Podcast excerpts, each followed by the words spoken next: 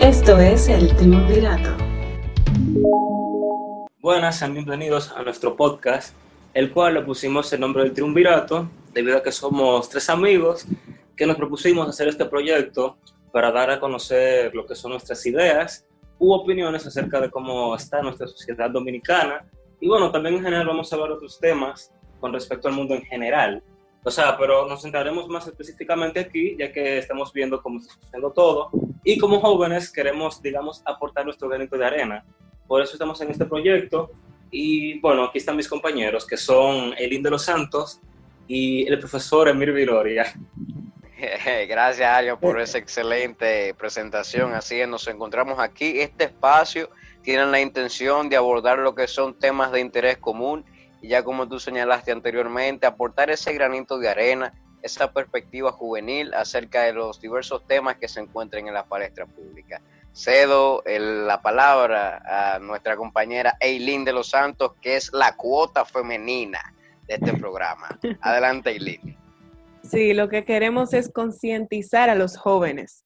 Queremos aportar, como dice nuestro compañero Arian, el granito de arena a la sociedad dominicana. Ahora mismo nos encontramos en cuarentena, algo que nos ayuda bastante a que fluyan las ideas y esta idea surgió en este mismo tiempo. Correcto, es, producto de toda la creatividad que desarrolla todo este tiempo libre que hemos tenido en casa y vamos a tratar de aprovecharlo y de hacer un contenido de calidad dirigido a todas aquellas personas que tengan la intención de escuchar perspectivas desde un punto de vista más fresco. Eh, ¿Realmente creen ustedes que la juventud, los jóvenes adultos estamos apartados, divorciados de los temas de interés social? Yo claro, claro. creo que no. De mi parte yo creo que no. Yo digo que sí. Porque si bien hay, o sea, hay jóvenes que la verdad no se, o sea, no se interesan por nada de lo que sucede, hay jóvenes como en el caso de nosotros que realmente sí tenemos interés. El punto está en hacer que esa mitad que nos interesa eh, tenga un poco más de visión, o sea, que no se centren solo en lo cotidiano, mejor dicho, en lo banal, sino que también vean lo que pasa ahora. Como por ejemplo la situación del COVID. ¿Qué sucede? Hay muchos jóvenes que se toman esto como, yo que sé, algo tipo, ah, no, esto es lo que son vacaciones, vamos a hacer lo que queramos, vamos a salir todos los días como que son nada. Pero realmente hay que tener eh, conciencia, o sea, uno puede salir si por así a la calle, hay que tener medidas de, de, prevención. Ahora, no digo que uno va a estar que todo el tiempo encerrado, pero uno puede tomarse esto como si fuera un chiste, porque no lo es. Exacto, exacto. También digo en el tema de la productividad, yo opino que los jóvenes deben buscar ciertos puntos que los ayuden a ser productivos. Porque el estar encerrado en casa no significa que nos debamos quedar haciendo nada. Debemos producir, sí, debemos sacar un tiempo de calidad para realizar cosas que vayan en beneficio de nosotros, que nos edifiquen, en beneficio de nuestro entorno. Y eh, masificar nuestras aptitudes. Correcto, correcto. Bueno, señores, vamos eh, rápidamente con el propósito de este programa, eh, debatir y analizar los temas que están en la palestra. Eh, en esta semana se han dado varios acontecimientos de carácter social. El primero de ellos fue la polémica, la viral foto de la viceministra de Innovación, Transparencia y Atención Ciudadana del Ministerio Administrativo de la Presidencia, Dilia Leticia, la cual posteó una fotografía de la bandera LGBT eh, de espaldas de frente a la bandera dominicana, la cual ha causado revuelo en las redes sociales, señor. Ella pone que aquí todos son bienvenidos y bienvenides, haciendo referencia a la inclusión de ambos géneros, aquellas personas que pertenecen a la comunidad LGBT. Bueno, Emil, mi opinión respecto a ese caso es que ella hizo bien, porque debemos ser inclusivos todos, no debemos discriminar a nadie. De mi parte yo opino lo mismo, o sea, me parece muy hipócrita del sector religioso que se quejen tanto de, no, que no queremos ese tipo de actos, pero muy bien que cuando sucede algo dentro de sus recintos nadie dice nada. Ustedes, no, y ustedes no creen, ustedes no creen que por respeto a la Constitución y a las familias dominicanas deberían abstenerse y más un funcionario de ese nivel eh, de Dilia Leticia directamente desde la casa del gobierno mandar esas señales eso es un irrespeto a la constitución y a la familia dominicana. Porque de mi parte no, eh, de mi parte no, tú sabes por qué, porque hay otros países que tienen esa, esa, o sea, tienen como aquí una ideología religiosa bastante marcada y la homosexualidad no es un tabú. Exacto. Porque aquí mira, sí, mira, porque mira, somos un país tercermundista, muy subdesarrollado, cosa que ya eso no debería ser un tema que sea de que, ay, ay, Dios mío, hoy vamos a morirnos por eso. ¿Entiendes? Sí. De mi parte, Pero, eso no debería ser así. Pero ¿por qué tratar de imponer y hacer ese señalamiento desde la Casa de Gobierno? Porque eso es, que nadie como una imposición. Nada. Ella, no, ella no dijo en su publicación. Y mandando, y mandando un mensaje, un, un metamensaje se podría decir, como que desde la Casa de Gobierno se está apoyando eh, eh, eh, esa violación a la Constitución. Pero, ¿por qué eso viene siendo una violación a la Constitución? Que ella apoye a un sector minoritario que se supone que no tiene ningún sentido que esta persona sea indiscriminada. Te lo digo, un país primermundista no tiene un problema con algo parecido. ¿Por qué? Porque esto realmente es un tabú. Porque aquí tiene que siendo un tabú. Por aferrarse contra, a la ciudad. Contraviene la constitución, contraviene la constitución porque la, nuestra constitución expresa que las uniones, los matrimonios son entre un hombre y una mujer. Pero ok, eso se establece, pero eso en sí mismo es una parte discriminatoria y la constitución puede modificarse también. Ok, claro. ok, supongamos entonces que no se modifique eso de la constitución, pero ¿qué tiene eso de malo? Que ella apoyó a, yo que sé, al, al sector de la, del movimiento. Ella lo puede apoyar, pero ella tiene que entender que está en una posición delicada porque es desde la casa de gobierno que se está mandando eso. Ok, es un asunto delicado, pero si nos seguimos con eso, pues entonces nunca vamos a salir de ese, de ese punto, del punto de que sigue siendo un tabú. Es el punto, Mil, que uno tiene que empezar a hacer las cosas bien y no taparlo siempre diciendo, no, que eso está mal, porque aquí eso no se acepta, pero si uno sigue pensando así, nunca eso va a ser un tabú. Exacto, eso, siempre eso vamos a, a volver a lo mismo. Porque siempre dicen, no, que hay que ser conservadores, pero por ser conservadores que no avanzamos. Uh -huh. No, pero es que a ellos se les respeta su posición, pero no podemos apoyar eso bajo ningún concepto. Y más no, aquí no se respeta la posición de ellos. Eso no se respeta. Pero por supuesto que sí. ¿A, a, a, a quién se le discrimina en este país?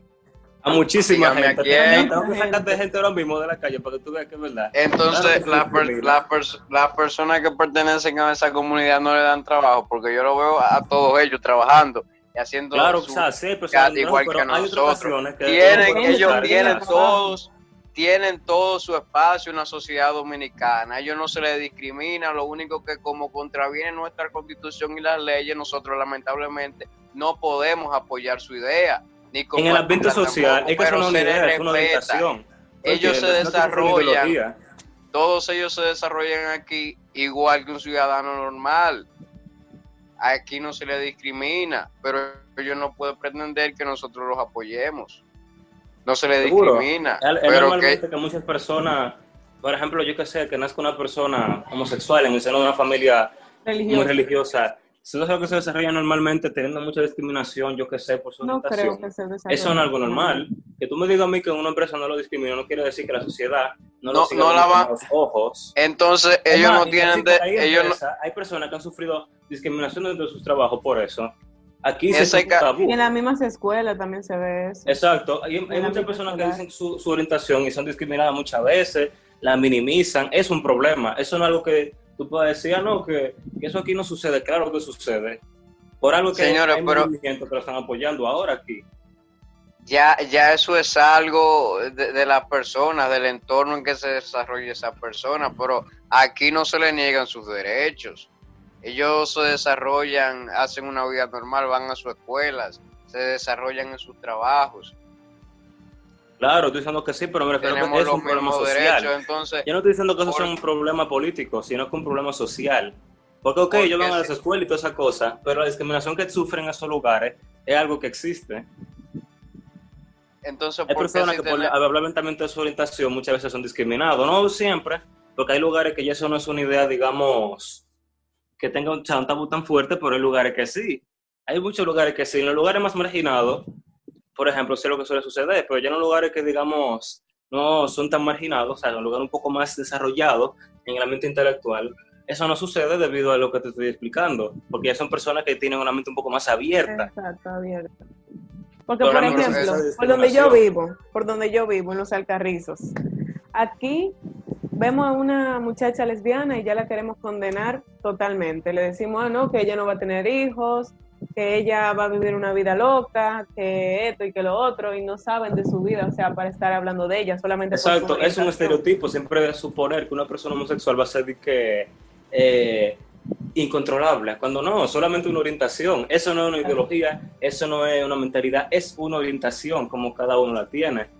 Pero ya es un asunto psicológico de cada persona. Ellos están en un error, obviamente, al juzgar de esa manera a, esas personas.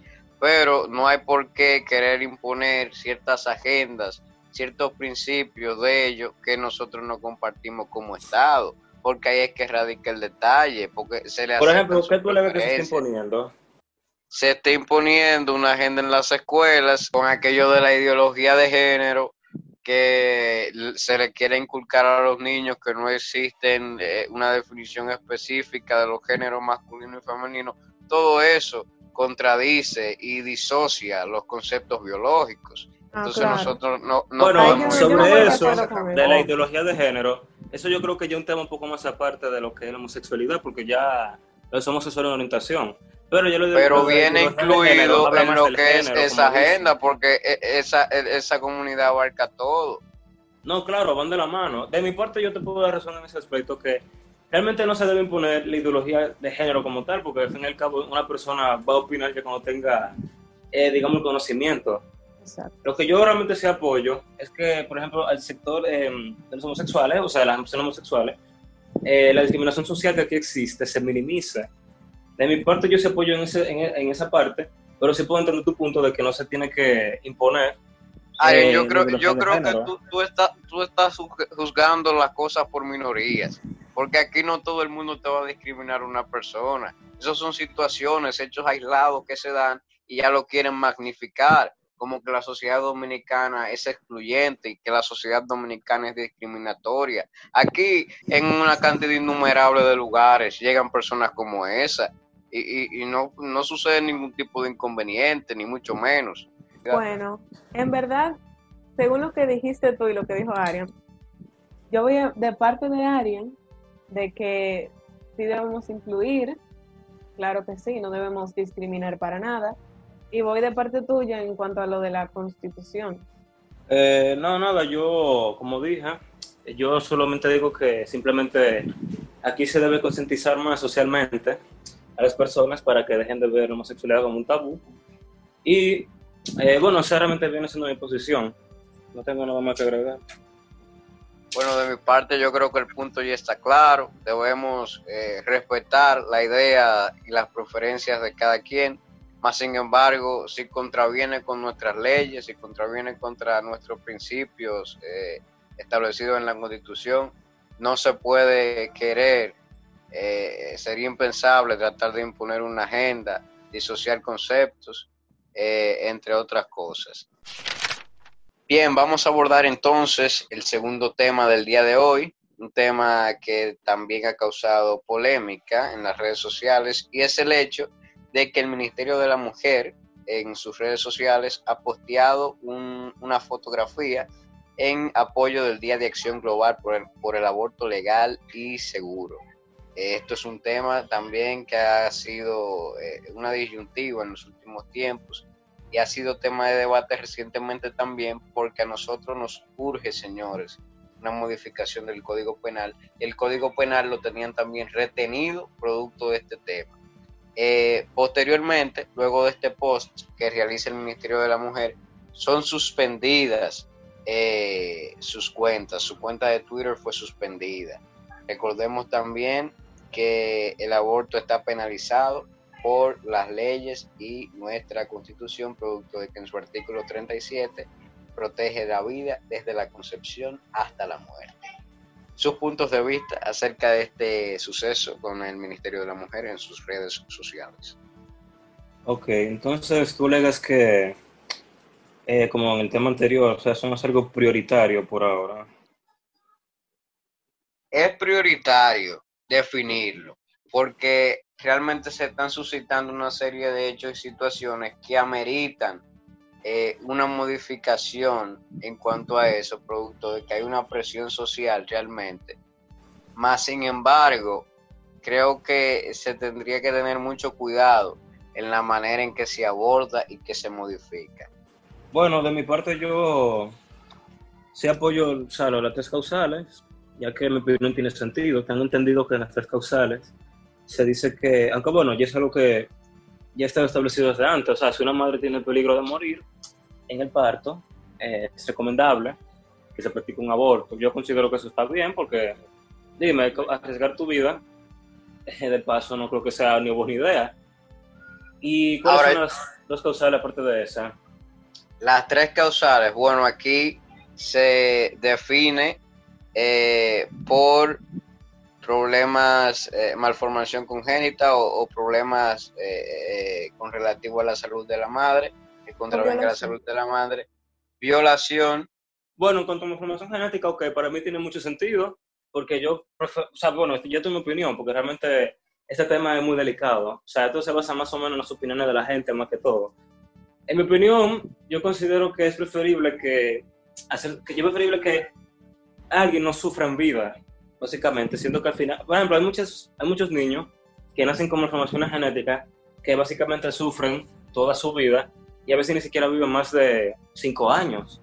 O sea, yo considero que es preferible que esa, pobre criatura mejor no nazca si tenemos situaciones de que esa criatura va a sufrir desde que nace o van a ser en condiciones que simplemente no van a poder tener una vida digna. O sea, pero digna lo digo en sentido de su salud, no en su ambiente. Yo quiero escuchar el, punto de vista de Eileen como mujer, porque aquí la que más voz y voto tiene en este momento es Eileen.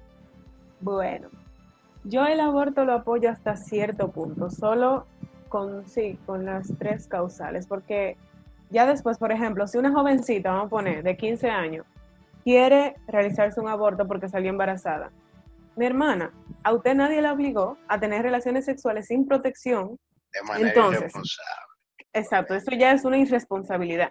Entonces, ¿qué es lo que yo digo? Por ejemplo, yo he ido a centros eh, hospitalarios y hay muchas niñas de 14, 15, 16 años y a veces hasta 11 embarazadas. Entonces yo me pongo a pensar, si se legaliza el aborto en su totalidad, no solo dentro de las tres causales, esas niñas no tendrían esos bebés y recurrirían al aborto. Entonces, ¿qué pasa? La matriz de esas personas se dañaría totalmente y atentarían contra su vida. Ahora, señores, nosotros estamos abordando el tema desde un punto de vista general. Vamos a abordarlo tomando en cuenta las realidades eh, de la sociedad dominicana, iniciando por el punto que eh, señaló Eileen, de la, falta de educación en ese aspecto que hay aquí en nuestra sociedad. Entonces yo me voy más lejos. A mí me gustaría, por el lado de las causales de eh, la violación y hasta en la malformación congénita y todo lo que contravenga con la salud de la madre, que aquí se flexibilizara más en esa parte. Pero estoy consciente de que la sociedad dominicana y la institucionalidad necesita madurar, señores, porque aquí vamos a suponer, en caso de que se realice una violación, una violación aquí fácilmente te pueden eh, eh, armar un expediente falso por, el simple hecho de que para facilitarte eh, esa práctica médica a ti. Es decir, cualquier médico también aquí, aquí se han dado casos que de médicos que hasta han realizado actas de disfunción falsas Ah, Entonces, si, esa debilidad permanece en el área del aborto, señora, aquí lo que vamos a tener es un matadero. Sí, exacto, eso es lo que, ese es mi punto. Porque no, solamente morirían los, los, los fetos, También vamos a poner, morirían las la mujeres, porque tanto aborto, o sea, ustedes saben cuántas veces una misma niña, vamos a poner de 15 años, sale embarazada con el mismo Pero sí, pero yo quiero hacer algo sobre eso. O sea, pero obviamente no todas las mujeres van a empezar a abortarse así porque es por así. Pero mi pregunta, ¿eso viene siendo un problema para la persona en sí misma que se lo practica o para la sociedad en general? Para la sociedad porque es un tema que está siendo demandado y que existe una presión por parte de, de, la, de las féminas con respecto a eso, exigiendo eh, sus derechos. No, claro, yo creo que conscientemente, o sea, bueno, una mujer que se practica, yo que sé, 10 abortos, ok, su matriz se va a ir dañando, pero eso realmente yo lo que me pregunto es si eso realmente afectaría a los demás. En mi caso yo creo que no, porque al fin y al cabo cada mujer es la que decide sobre su salud. Si esta mujer está consciente de que se puede morir eh, por la cantidad de abortos que se va a hacer o que se va deteriorando, yo considero que ese problema viene recayendo más en esa persona que en la sociedad. O sea, yo creo que no se le debe privar ese derecho eh, a todo el mundo, porque dos o tres, mujeres no lo se pueden ocupar. Lo que, ¿Tú me entiendes? Lo que, lo que sucede, Arian, nos afecta a todos. Lo que me refiero es que si realmente se tiene que eh, eh, privar ese derecho, solamente porque dos, dos, o tres personas no lo ocupen como debe ser. Mira, lo que pasa es, debemos primero pensar en la educación dominicana respecto a ese tema. Correcto. No me venga a decir a mí, de la noche a la mañana, todo el mundo va a estar educado y va a tener eso full y va a saber lo que va a hacer. O sea, la gente de aquí no es así. O sea, yo te voy, yo te voy a dar, yo le voy a dar a usted ahora mismo los pasos a seguir para eso, desde mi punto de vista. Aquí, antes de tocarse y abordarse ese tema, se, se debe de inicialmente iniciar eso que señala link, campañas de concientización en las escuelas, eh, en los barrios, ir llevando todas las informaciones relacionadas a, las féminas, a las mujeres. Luego de ahí no solo, no solo en, lo, prioritario, también como dices, en lugares marginados, porque es que claro, sirve que, que, el centro de la ciudad, vamos a poner, sepa si los otros lugares no saben y se quedan... No, en los lugares más marginados, en las comunidades más, más empobrecidas, que son las que tienen este tipo de flaqueza con las mujeres y son las que más que se debería hacer. de ese tipo de educación. Entonces, luego de esa campaña, de las campañas de concientización, viene entonces lo que es el fortalecimiento institucional. Tenemos que fortalecer las instituciones para que el, que el Ministerio Público no invente eh, creando un expediente artificial de una violación o que un médico no te haga un certificado falso un cierto tipo de, de padecimiento. Luego de, eso, entonces, es que aquí podemos hablar de ese tipo de temas. Exacto. Bueno, señores, entonces, esto ha sido todo por hoy. Espero les haya gustado. Eh, les pido por favor su apoyo. Ayúdenme ahí, Eileen. Cierra tú. sí, sí. Necesitamos su apoyo. Y gracias por escuchar. Espere, espero que que traigan con ustedes más personas y así nos vayamos conociendo. Aquí vamos a hablar de aquí vamos a hablar de todo, señores, de temas que nos afectan a, cada uno de nosotros como individuos, como sociedad, como estudiantes también, porque nosotros somos estudiantes universitarios.